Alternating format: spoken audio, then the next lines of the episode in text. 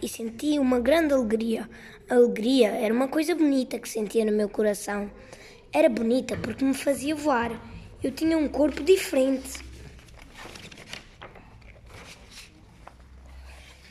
Com alegria, fiz adeus aos golfinhos e fui brincar perto das nuvens. Lá encontrei muitos pássaros diferentes. Tu sempre foste pássaro? Perguntei a um deles muito colorido. Não, eu era uma serpente, mas sempre quis ser pássaro.